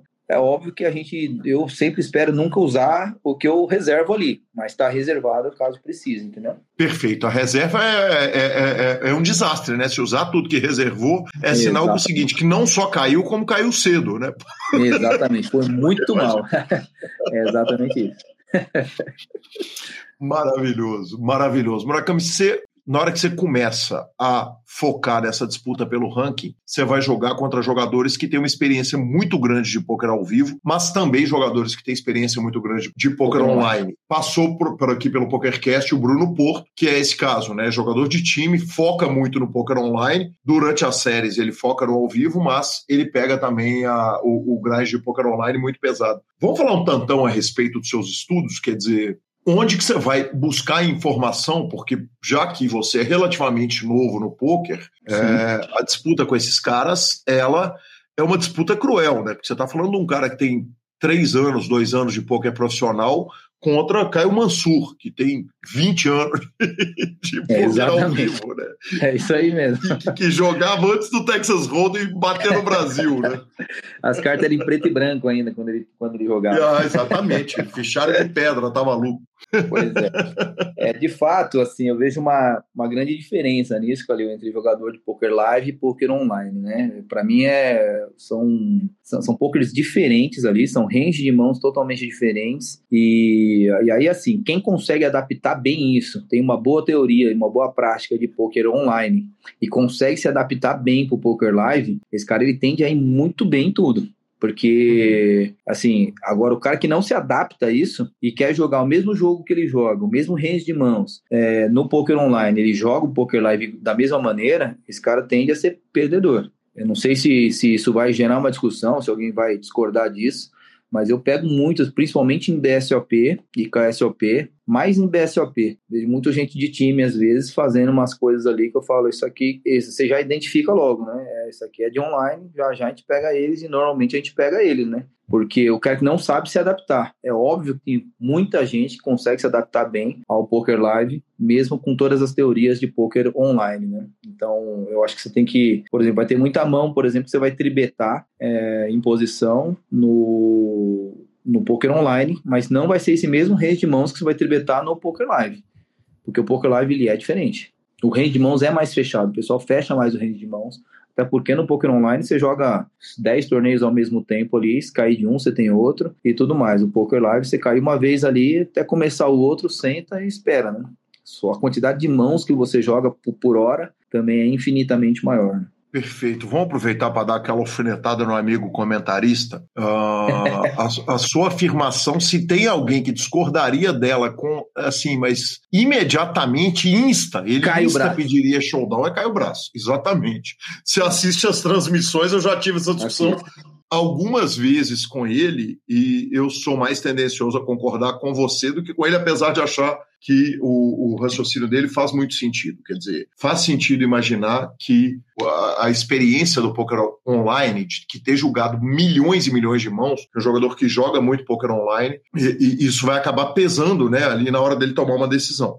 Mas eu acho que tem muita coisa que o jogador do, do, do online perde em comparação com o jogador do poker ao vivo. A gente viu recentemente um heads up do BSOP Minions, que, na humilde opinião desse entrevistador e desse narrador, o jogador uruguaio aproveitou muito da vantagem dele de poker ao vivo contra um jogador que era evidentemente um cara do poker online e acabou cravando aquele main event de BSOP Minions, correto? Correto. Correto, sim. Eu acho que uma coisa complementa a outra, tá? Mas, não estou falando que um é melhor que o outro, não. Estou falando que eles são diferentes. Eles uhum. se complementam, mas eles são diferentes. Então, por exemplo, é, se você tem 10 torneios jogando ao mesmo tempo, você a cada você vê não sei quantas mãos por hora no poker online, eu tô dizendo, né? Uhum. Então, quer dizer, você vai pegar, por exemplo, um Asi, Asi 8 é, off, vem um cara, vem um mini raise do, do, do, do TG, recebe dois calls. Com certeza esse Asi 8 do, do botão ele vai dar outra lá na lua, né? Ele vai dar uma. É, agora, no poker online, no, no poker live, tem que ver que o, ele, assim, o range de mãos é outro. Pelo fato dele jogar bem, bem menos mãos, dele receber bem menos mãos e, e ele só ter aquele torneio para jogar, ele joga mais ele joga mais duro, ele joga mais firme. Normalmente ele vai abrir mãos é, melhores do que no online você abriria. Então, ele é diferente, não é a mesma coisa. Perfeito. Dito isso, quando você está pegando fios do Campeonato Paulista, você está pegando muitos caras que têm a experiência do online e têm a experiência do live, que tem as, essas duas mochilas ali de essas duas malas de conhecimento, Sim. eles chegam carregando te faz falta uma vivência muito grande de online ou por você tá tranquilo? Quer dizer, se te botar com o Caio Braço, você vira e fala o seguinte: pode trazer o malandro que eu pego ele aqui. Rapaz, Caio é fera, pô. Caio ele manda muito. É, dá pra ver ali no, nos comentários que ele faz, sempre com comentários muito, muito contundentes, não é puxa-saquismo, não. Eu falo isso é, tecnicamente falando, você vê que ele é bem técnico mesmo ali, ele uhum. manja muito. Fenomenal. Inclusive, tô dando a falinha exatamente por ele ser fenomenal. sim, sim. Mas é, me faz falta essa bagagem. Eu acho que se eu tivesse mais bagagem de online, eu até quando eu caio na mesa com muita gente de online, como no caso do BSOP, que tem muita gente de, de online ali, eu pensaria mais com a cabeça dele, né? Porque o poker é mais isso também. Às vezes você vai ter jogador que você vai tribetar ele com as ideias, vai ter jogador que você vai foldar um dama-dama pré-flop ali. Uhum. Então vai depender muito de quem está abrindo, de quem contra quem está jogando. Então você ter essa percepção, eu acho que ajuda muito, né? Você ter essa, percepção assim de com quem você está jogando. E no, no, no online, o, o, problema é aquele negócio que você consegue ver tudo, do, as estatísticas todas do, do, do, jogador. Então esse negócio, por exemplo, assim, pô, eu conheço o field. No poker online, quando você tem todas as informações do jogador ali, quando você já jogou muito tempo ali, você já tem muitas mãos daquele cara jogar, jogando ali, você já tem praticamente a leitura dele feita sem nunca nunca ter jogado com ele na mesa. Você já tem todas as informações de, dele ali. No online, no, no live, não é assim. Você joga, se você não jogar com ele ali, você não vai ter informação nenhuma do cara. Isso dificulta bastante. Perfeito. Vamos falar um pouquinho de futuro? Vamos embora. Então vamos. Vai começar outra temporada e nós temos um feito inacreditável na cidade de São Paulo. No field mais difícil do Brasil, nós tivemos Norson Sarro, que cravou três temporadas back to back to back, né? Três, três temporadas consecutivas. Como que você está olhando para 2024 e planejando? Quer dizer, já vamos entrar rasgando o jogo, já vamos entrar fazendo multitable? Então, vamos lá. É, sim, a gente vai entrar. Só respondendo essa pergunta, sim. Eu vou entrar já disputando o ranking mesmo para esse 2024. Eu vou disputar o ranking. Esse ano aqui não vai ser 100 mil para o primeiro, vai ser 200 mil para o primeiro. Então, são uhum. oito etapas. Se você dividir ali, dá 25 mil por etapa. Então, eu acho que é um. Financeiramente, ele compensa disputar esse ranking. Até porque, Calil, é assim, se você parar para pensar, o Field Paulista ali é um field bem qualificado, né? Tem bons jogadores, tem excelentes jogadores ali, é, ao mesmo tempo que disputa ranking mesmo ali, que vai para cima para jogar tudo e disputar ranking, cara, você conta uns 20 ali. O restante não entra para disputar ranking, entra para jogar um torneio ou outro. Uhum. Então, isso acaba facilitando um pouco, isso já filtra bastante, né? Isso acho que não é só no Field Paulista, acho que é. Eu joguei o NPS, por exemplo, joguei outros torneios também. Você vê que tem. A maioria dos torneios são, são assim, né? Tipo, que disputa rank mesmo é 5, 5% ali, é o que vai entrar para disputar rank de fato. O restante entra para jogar os torneios que tem ali. Ano passado, esse ano agora que eu, que eu fui, que me consagrei aí o, o o bicampeonato ali. Esse ano eu não ia disputar ranking, Não sei se o pessoal comentou isso aí, mas eu entrei para não disputar ranking. Eu entrei para jogar alguns torneios. Até porque eu tinha alguns torneios para jogar fora do país e que ia coincidir com a agenda do CPH. Então, como eu não ia jogar duas ou três etapas do CPH, eu falei que eu não ia jogar ranking, né? Uhum. E aí, só que aí, assim, na primeira etapa eu joguei alguns torneios, eu faltei, eu acho que metade do, dos dias eu não fui, joguei só alguns torneios ali, mas o pouco que eu joguei eu acabei chegando. Na segunda etapa foi a mesma coisa, eu entrei, eu acho que no meio do, do torneio, cheguei no meio do torneio ali também, no, no meio do, do, evento já, e aí eu fui jogando, jogando, acabei chegando uma coisa ou outra e fui, fiz heads up do Menevent, que deu muito ponto. Quando uhum. eu fiz esse heads up do Menevent, ah, não, esse aí foi na terceira etapa. Eu fiz heads up do main event, aí eu fui para segundo lugar no ranking. Ali eu falei, rapaz, agora que eu cheguei, agora acho que eu vou ter que jogar esse ranking aqui. Porque daí eu olhei a disputa ali, eu, eu colei no, no, no, no, primeiro, que o primeiro, se eu não me engano, era o Cris Vieira. Eu colei nele, eu falei, eu acho que dá para ganhar esse bicampeonato. Aí só faltam mais três etapas, eu vou correr atrás desse ranking aqui. Aí, aí você mudou, acabou jogando as etapas que você não ia jogar? Você cancelou é, as viagens? Exatamente, exatamente isso. Se bem que, assim, por exemplo, a terceira, a quarta etapa mesmo, que eu já estava em segundo lugar já, o CPH começou, acho que na segunda-feira, eu cheguei em São Paulo na quinta só. Então eu perdi segunda, terça e quarta de jogo, cheguei só na quinta-feira. Mas eu cheguei e, e, eu acho que no mesmo dia que eu cheguei, eu cravei dois torneios, acho que no, no mesmo dia. Aí eu já fui para primeiro do, do ranking. Aí ainda fui, fiz heads up de novo também no main event, dessa vez deu bom, acabei cravando. Aí eu fui para primeiro lugar e não saí mais. Eu, eu imagino a antipatia do Cris Vieira te vendo chegar quinta-feira, três dias atrasado no evento e cravando os torneios de cara, né? é, o pessoal falou, caramba, como chegou, já quis tirar o atraso no primeiro dia. Já. E deu bom mesmo, graças a Deus. Foi, foi muito bom, né? Mas para 2024 os planos são fazer esse. esse... O que acontece? Eu acabei ano passado, eu viajei demais, né? Eu praticamente não parei em São Paulo. Então eu joguei praticamente todas as etapas aí do, do KSOP. Não joguei todos os torneios, mas joguei quase todas as etapas. É, BSOP também. É, uhum. O NPS, eu acho que se eu não me engano, de cinco etapas, eu acho que eu fui para três. É, fora outros eventos do Pix Poker também, como embaixador do Pix Poker, eu acabei viajando bastante com eles também. Então praticamente não parei em São Paulo. E aí na família, minha esposa falou: amor, acho que você tá abusando um pouquinho, tem, eu, eu tenho du, duas filhas, né, Calil? Tem uma e de... tá na minha pauta, né? Tá na minha pauta essa negociação com a esposa para poder julgar essas balas infinitas, julgar, terminar um torneio que acaba duas horas da manhã e já tá dando register. No próximo, é uma pergunta importante. É. Eu queria que você fosse, como é que chama, generoso nessa resposta, porque talvez essa seja, principalmente para os ouvintes casados, a parte mais interessante da parada toda. É, eu acho que assim, mais primeira, útil. É, o, o primeiro passo, eu acho, é você realmente assim ter, ter uma esposa, ter, uma, ter um bom diálogo com ela, e entender que assim, em primeiro lugar vem a família, né? Depois é, eu acho que vem o, o, o poker, eu acho que é em segundo lugar ali. Ao mesmo tempo, quando a sua esposa também consegue, ela é, quando você tem uma esposa sábia, que consegue te entender também, entender que não é só a parte financeira, mas tem a parte de realização pessoal no meio e tudo mais, que aquilo vai ser bom e que provavelmente não vai ser uma coisa que vai durar o resto da vida, né? Então ela te apoia naquilo ali, vocês negociam bem isso, seja bem conversado, eu acho que você não você tende a diminuir os problemas, né? Então, por exemplo, ano passado eu acabei abusando um pouquinho, de fato eu abusei mesmo. É, viajei, eu chegava em São Paulo, no dia seguinte estava viajando para outro canto, isso quando eu já não ia direto de um canto para o outro já. É, daí ela no final do ano falou: amor, esse ano vai ser igual, tenta dar uma diminuída na agenda, tenta ver. Então, o que, que eu fiz? Peguei todas as agendas que, que eu tenho até então, de KSOP, BSLP, CPH, etc, tal, NPS, e aí eu coloquei na mesa e é falei, negociei com ela. Deixa eu te interromper para falar, é agenda pra cacete. É agenda demais, meu Deus do céu, é muita agenda. Eu queria jogar todos, pô. Eu queria jogar o Gaúcho, o CGP, queria jogar o Mineiro, queria jogar, queria jogar todo, o Goiano, o de Brasília lá, queria jogar todos uhum. ali. Mas, infelizmente, a gente não consegue estar em todo lugar, né? Se fosse online ali, daria para jogar tudo, mas live não tem como você estar em todo lugar ao mesmo tempo. Que nem o NPS, a primeira etapa do NPS agora, que vai ser lá em Recife, começa dia 10 acaba dia 14. Eu vou estar no CPH, eu não consigo ir para lá, entendeu? E aí, e aí, e aí, assim, a negociação com a, com a, esposa, ela monta a agenda junto contigo, então ela participa da, da, da, montada da agenda. Tem algumas datas que ela não abre mão, sei lá, aniversário, coisa parecida assim. Essa aqui eu quero que você esteja aqui, então tem que negociar ali. Ano passado eu furei no aniversário dela, e aí isso me causou um problema que eu não vou cometer o mesmo erro, o mesmo erro esse ano.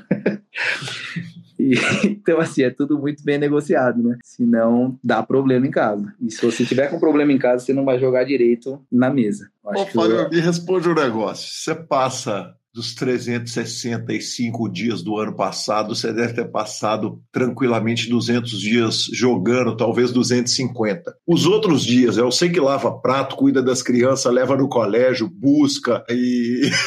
Da mesma forma que quando eu atraso no torneio tem que tirar atraso, chego em casa é a mesma coisa. Então, quando eu tô em casa, é uma coisa que eu amo fazer é cozinhar, eu amo cozinhar. Então, é, eu tô em casa, tô sempre cozinhando, fazendo uma coisa ou outra. É, então, por exemplo, do, do início, esse ano eu não joguei poker ainda. Então, todos os dias eu tô em casa aqui, tô fazendo tudo. A janta é minha, o almoço é meu, levo as crianças para passear. Amanhã vou levar elas no, no, no Hopi Hari, que elas estão querendo no Hopi Hari, vou levá-las lá no parque para passear. Então eu também tiro o atraso em casa também. E com a esposa, por exemplo, em janeiro agora, o que acontece? CPH acaba dia 16, né? Dia 16 pro dia 17, vai acabar dia 17 de manhã. Aí eu marquei com ela uma viagem pra gente ir pra Angra. Como vai ter o KSOP do Rio?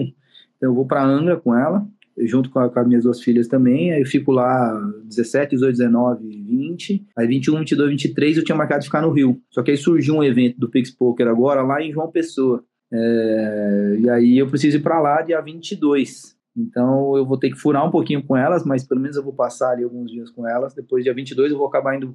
Eu vou pro Rio de carro, deixo meu carro lá, vou para João Pessoa, e depois eu volto pro, pro Rio para jogar o KSLP já. Então, mas é tudo bem negociado. Senão, se a esposa não deixar, se você tiver problema em casa para jogar, você senta na mesa ali, é difícil você ir bem ali. O seu emocional tá meio abalado ali, a sua. Seu... Então acho que, não, acho que não é legal, entendeu? O ideal é sempre estar tá bem alinhado.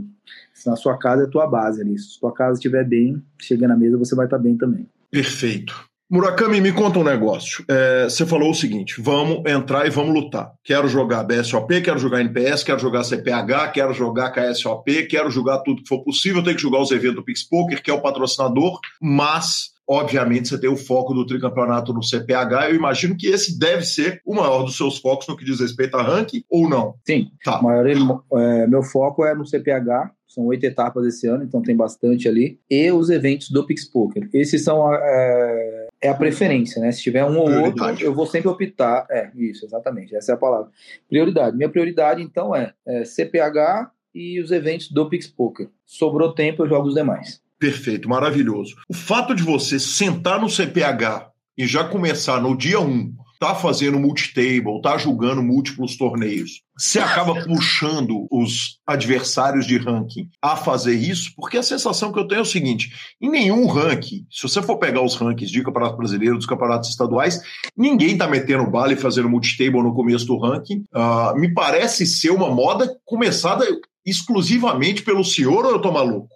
É, eu, eu, eu, eu fui bem criticado mesmo por ter feito isso ano retrasado, né? Quando eu ganhei o primeiro uhum. lá. O pessoal falava, meu, você é doido, primeira etapa ainda, são sete etapas esse ano, tal, mas é aquilo negócio que eu tenho na cabeça, pô, quando você quer uma coisa, você determina fazer, você vai fazer, você não vai, pô, se de repente eu tiver chance, eu vou, eu vou pode ser que aconteça, como, como esse ano foi, né? Esse ano que passou uhum. agora foi assim, eu de repente eu tava lá, falei, pô, agora que eu tô aqui eu vou. Mas não era o meu foco, assim, chegar no ranking e tudo mais. Agora, quando você quer mesmo, pô, eu quero ser campeão paulista, então já desde o início você tem que, pô, você tem que pegar e correr atrás, senão não vai. E você acha que você puxa os caras para fazerem isso? Quer dizer, na primeira etapa, Certeza quando você começar a fazer multitable, o Norson, o Caio, o Léo Raja, o Cris Vieira, esses caras todos já vão começar a meter bala infinita no começo? Ou você acha que eles vão sentir, testar, ver como é que vão na primeira etapa Olha, e, e depois entram na briga? Para mim é certeza absoluta. Quando você eu lembro que quando eu comecei a fazer isso, eu vi que outras pessoas começaram também a fazer. O Caio Mansur foi um também. E até brincando com a, com a Lígia, que é a esposa dele, falou assim: pô, mas na primeira etapa já tá correndo já fazendo multitebo. Aí quando eu olhei pro lado, tava o Caio fazendo multitebo, entendeu? Tava correndo uhum. já também. Porque falou, pô, não tem como ficar atrás. Se, se o cara tá fazendo e eu quero ganhar, eu vou ter que fazer também. Se quem não fizer, vai ficar para trás. Perfeito. Me conta Acaba um negócio. Puxando, o Pix Poker entra na sua vida em 2023, correto? Correto. Em 2023, recebi uma proposta do Tutu. O Tutu falou que era um sonho dele já desde, já, já desde antes, ele já namorava comigo faz tempo já com esse negócio. De fato, a gente marcou uma conversa, acho que é, várias vezes e só aconteceu depois de uns três ou quatro meses. E quando a gente sentou, eu tava lá no NPS jogando. Ele falou, Murakami, você já fez inscrição desse torneio? Eu, eu lembro até hoje, era um high roller, eu tava jogando, tava com o papel da inscrição na mão. Ele falou, não, deixa só se pingando lá, vamos conversar antes aqui. Eu falei, não, vamos, vamos lá. A gente sentou, conversou e bateu o martelo ali. Eu acreditei muito no projeto do Pix Poker, eu acho, acho que é um projeto bem, bem, bem legal que eles estão fazendo, é, juntando artistas juntos ali também. é uma coisa mais voltada para recreativo, nem tanto para regular. Então, você entra dentro da plataforma do Pix Poker, você não vai ver muito regular lá dentro. Até porque, por exemplo, você pega outras plataformas ali, é, os times entram e negociam com a plataforma. Olha, quanto você vai pagar de kickback? Quanto você vai fazer isso? Quanto você vai fazer aquilo? Com o Pix Poker não tem essa negociação, não tem kickback. Eu quero fazer kickback, não tem. Então, isso expulsa os profissionais, os regs, entendeu? Acaba ficando só os recreativos. Então, quem quer jogar um field um pouco mais recreativo, aí o PixPoker é essa solução aí. Então achei o projeto bem bacana e tudo que eles vêm fazendo, assim, porque não é só a plataforma, tem os eventos também do, do, do, do PixPoker, foi bem legal, não sei se você ficou sabendo do, do, do navio que teve, foi bem legal também. Tive um privilégio ali de jogar junto com o Whindersson Nunes, na verdade, ele não tava, ele não sabe jogar direito ali, e aí a gente tinha que escolher uma dupla, né? Então cada influencer ali escolhia um embaixador. E é, na verdade é o contrário, cada embaixador escolhia um influencer. E aí eu escolhi o Whindersson para jogar com ele, tinha o Natanzinho, tinha o Jotinha, tinha, tinha outros ali também. E eu acabei escolhendo o Whindersson Nunes e a gente acabou cravando o torneio ali. Então foi bem, foi bem bacana ali. As resenhas são bem legais. Que legal. Eles entraram na, na sua carreira em que mês do ano? Uh, em junho. Em junho. Em junho. Uh, eu, eu bati o martelo de boca, foi um pouquinho antes, tá? De boca foi, acho que em abril. Abril, abril. É, mas assinar o contrato mesmo foi em junho. O patrocínio alivia para essa quantidade de planos, Fábio, porque a gente falar de NPS, BSOP, e, e, e todos os rankings que você quer correr, esse custo em viagem, para além dos bains, ele fica caro pra caramba, né? É um risco enorme que você está colocando, que é o seguinte, claro que você bota o risco contando que você vai bater torneios, que vai cravar, que vai forrar, mas isso não necessariamente vai acontecer em todas as etapas e certamente não acontece. Correto. É, então, o patrocínio ajuda, mas é, depende da negociação que você faz com o seu patrocinador. Então tem vários tipos de patrocínio. Dentro do uhum. Pix Poker mesmo, tem cada embaixador ali fez a sua negociação individual. Então cada um tem uma história, cada um tem o seu valor e cada um fez uma negociação diferente. Por exemplo, eu não jogo pro Pix Poker, né? Uhum. Eu tenho um contrato com eles onde eu jogo divulgando a marca e, e tal. E aí eu, eu tenho um, um, fixo, eu tenho um valor fixo ali no, no estipulado pelo contrato, mas eu não jogo para eles né? Tem um, uhum. é, da minha forma, tem alguns que jogam, eu sei que tem, tem gente que joga para eles e tem aquele. Mas aí é uma negociação de, de cada um. Eu não sei nem do contrato do, do, do meu vizinho, eu não sei também. E também não. Para mim, acho que cada um fez, fez a tua história, fez teu nome ali, cada um tem um valor diferente, não é a mesma coisa. Né? Perfeito. Fábio, a gente vai caminhando para a parte final da nossa entrevista, mas eu não posso deixar de falar da presença da família nas suas mesas televisionadas, né? Uh, muitas vezes a gente tem seu clone ali na lateral da mesa, que é seu irmão, né? Irmão, que é. parece pra caramba. Uh, me conta um pouco a respeito, você está julgando da sua cidade, poder contar com as presenças de irmão, família no, no salão do CPH? Cara, o poker é muito gostoso por conta disso, né? Fora o irmão de sangue, né? Tem os irmãos que a gente faz também no jogo ali que se tornam amigos, que se que dura, que assim que você sabe que é uma amizade show de bola que eu fiz várias ali. Então tem o Márcio que é, virou irmãozão. Léo Riso também, também se tornou parceiro. É, pô, se eu começar a citar o nome, tem um monte, né? Tem o Saulo, o Feco, o Borracha, o Godoy, tem muita gente ali. Mas meus irmãos ali são muito presentes. Eu, somos em três irmãos, tá, Calil? Sou eu, meu irmão mais velho e meu irmão mais novo. Eu sou do meio ali. E a gente se dá muito bem. Quando a gente tá os três juntos ali, tem papo pra três semanas ali para bater papo tranquilamente. E é só risada só, que é um mais bobo que o outro ali, então a gente acaba dando muita risada junto ali. Então, obviamente, quando um tá na, na mesa, o outro tá, tá a família torcendo ali. E eu e meu irmão mais velho dizem que a gente é muito parecido mesmo, né? Embora eu não acho muito, mas o pessoal confunde bastante mesmo. Entre um e o outro ali. Que demais. A, esposa, a esposa de vez em quando chega para torcer? Normalmente, acho que ela, ela vai bem pouco, viu? Mas as poucas vezes que ela foi, por exemplo, nas, nas principais, né? É, pô, me, é, mesa final, aquela que eu cravei, ela tava lá do lado. A que eu fiquei em segunda, ela tava lá também. É, então, assim, no, no, último dia de, de CPH que teve, onde eu fui, é, onde eu acabei ganhando o título lá, o Bi Paulista, ela tava lá também. Então, sempre nos eventos principais, ela tá lá, ela tá presente. Ela trabalha cedo, ela é, ela é bem diurna, assim, ela acorda bem cedo, 4 horas da manhã acorda, vai pra academia, vai fazer isso, fazer aquilo, e eu sou mais noturno, né? Então, por isso que ela não tá tão presente ali, é, fisicamente falando, né? Eu sei que na torcida ela tá sempre lá. E alguém tem que cuidar dos negócios também, né? Sim, sim. É. Às vezes eu brinco, falo, alguém tem que trabalhar para pagar os meus os meus rivais aqui, pô.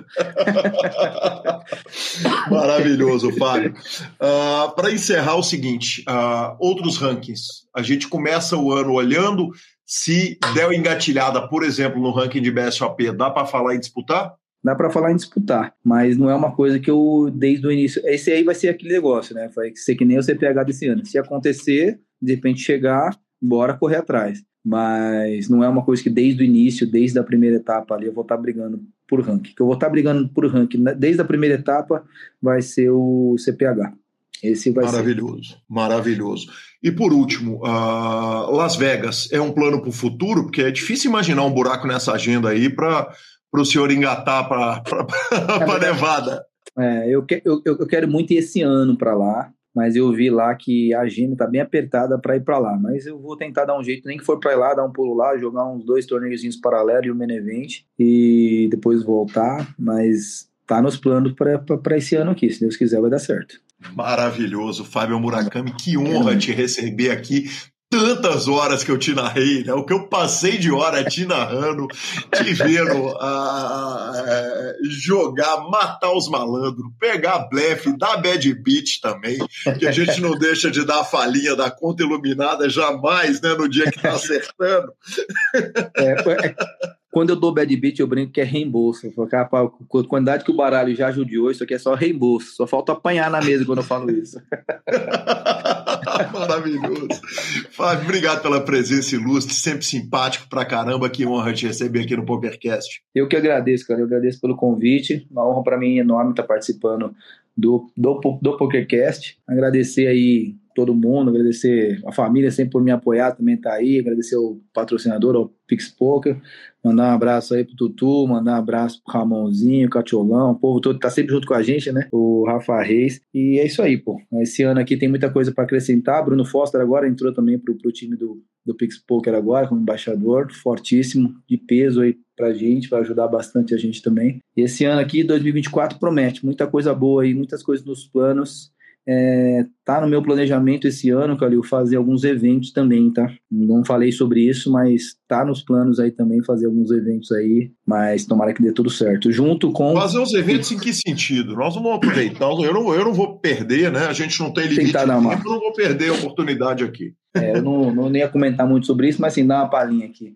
É, fazer eventos, por exemplo, Pixpoke quer que eu faça alguns eventos aqui em São Paulo, então, sei lá, pegar por exemplo, a primeira pessoa que eu conversei foi, foi com o Léo Riso ali, a gente fazer um evento lá no, no, no Palmeiras ou lá no Corinthians, ele topou, então a gente está pretendendo fazer alguns eventos aí junto com o Pix Poker em São Paulo.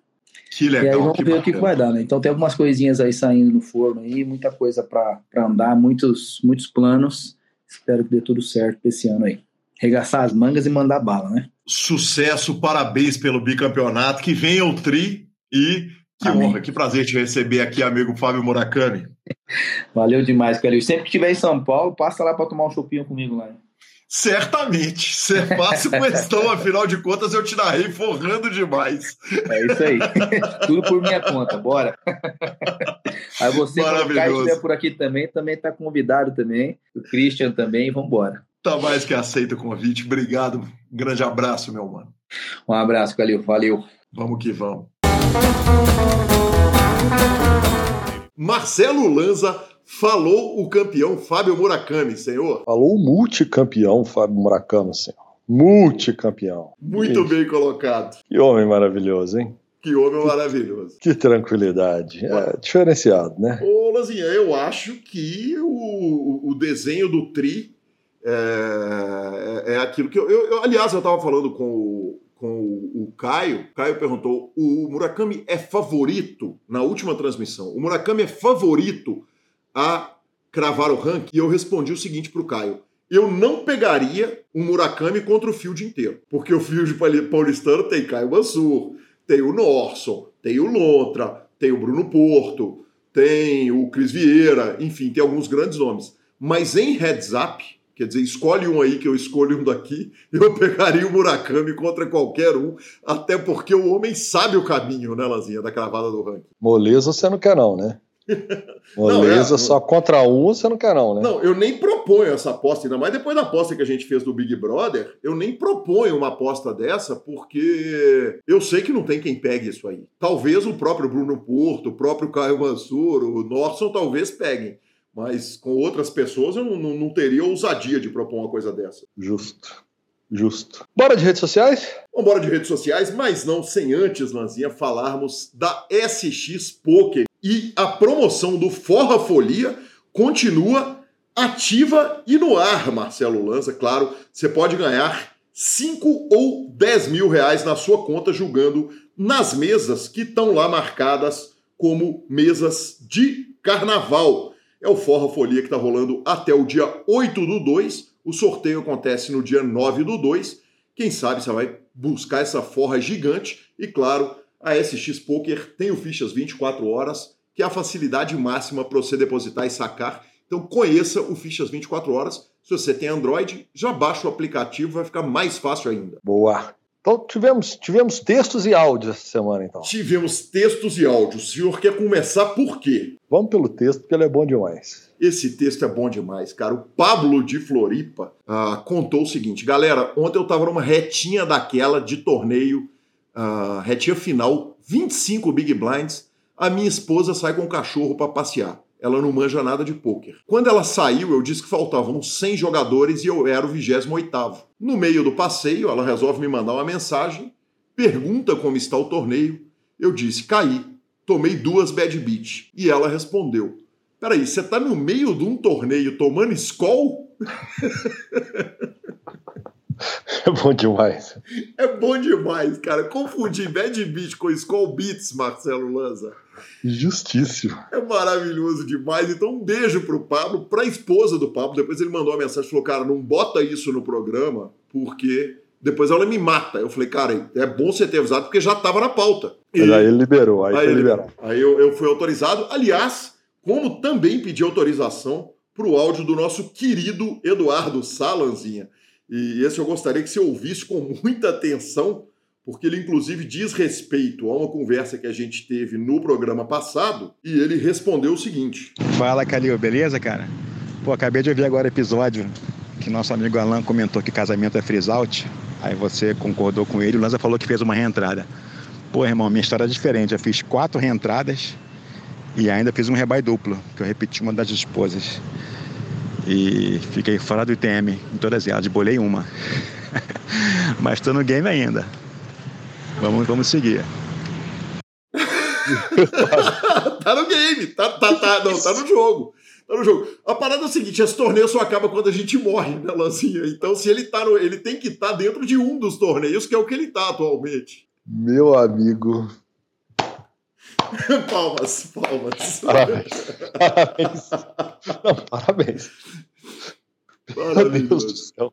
Ele me deixou sem palavras. Me deixou sem palavras. ele, que, ele que é tipo penta, ex-campeão de áudios do PokerCast, sempre manda esses áudios maravilhosos. Importante dizer o seguinte, Lanza, eu também pedi autorização, jamais botaria um áudio desse sem ter autorização dele. Ele falou: ah, pode colocar, minha esposa vai se divertir com isso, vai rir e vai achar graça maravilhoso. Grande abraço para o meu amigo jogador de PLO 5, Eduardo Sá. Boa. Bora de finalização então? Vambora, superpoker.com.br, mais que poker, é Super Poker na aba de clubes, a guia de clubes, onde jogar na agenda diária de torneios, bibilisca.com, cobertura mão a mão de torneios pelo Brasil e pelo mundo. No YouTube e na Twitch, o trabalho meu com o Caio, com o Felipe Fio e Flávio Del Valle, também Ala Ferreira, enfim, todo mundo voando, brilhando para trazer o melhor conteúdo para você. Dica cultural. Lanzinha, quem ouve as dicas culturais há muito tempo, sabe que eu sou um cara apaixonado com o cinema argentino. Eu acabou a assinatura que eu tava da Star Plus, eu tava prestes a assistir um filme argentino de lá, eu falei, não, deixa eu ir no Instagram. Eu tenho um Instagram que chama Cinema Argentino e fui indicado um filme chamado Blonde. É como escreve o nome da banda, só que sem o E no final. É B-L-O-N-D-I. Blonde é um argentino que tá no Amazon Prime. Eu assisti o filme assim, meio sem esperar muito e achei um filme fantástico. Ele é um filme muito baseado em personagens, então ele tem aquela carinha de filme europeu, assim, ele é mais. Ele não tem carros explodindo, perseguições, nada disso. É mais monótono um pouco. Então. Talvez, é, eu, eu não diria isso. Eu diria que a, o, a construção é mais baseada no roteiro e personagens. Você gostou? Ah, entendi. Gentil, Lazinha. Entendi, justo, justo. Cara, mas achei demais, velho. Putz, eu me emocionei, ri, me diverti.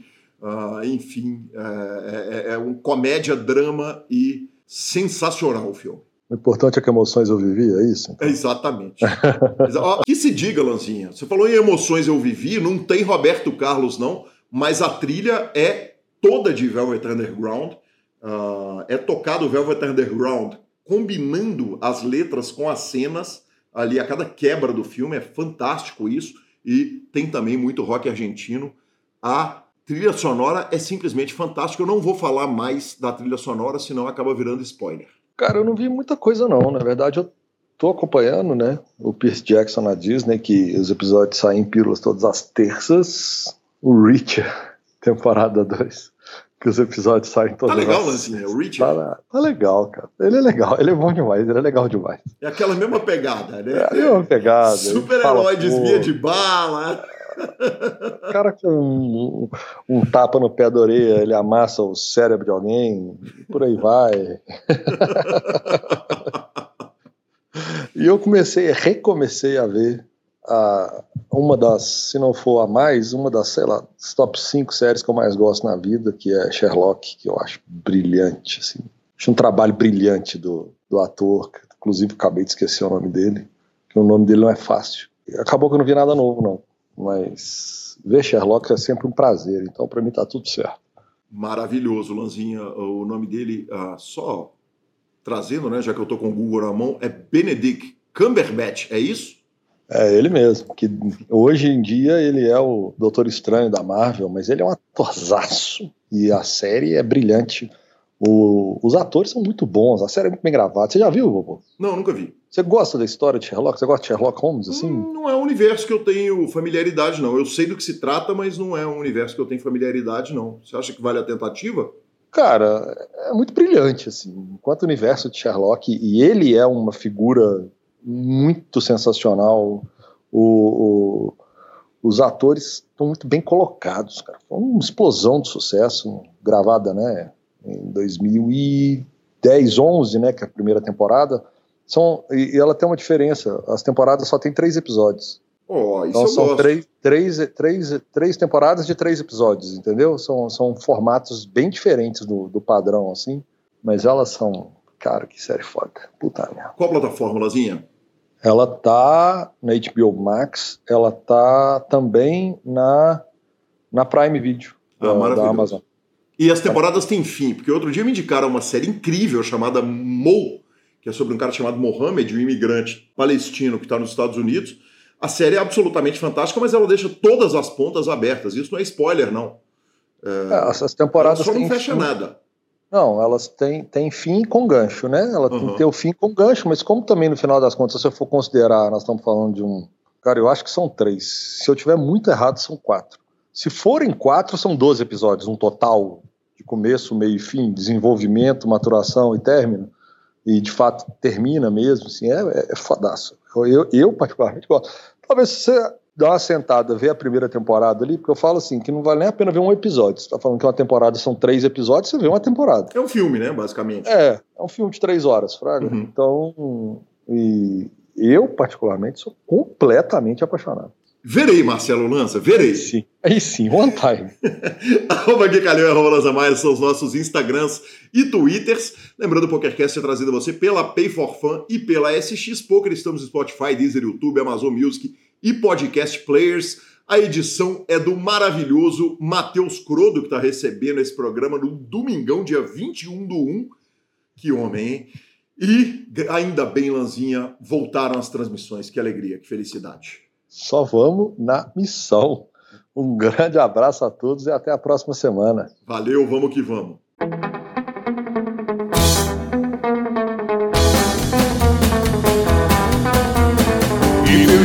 You like a game or a tail I'm your man. You win some, lose some, it's all the same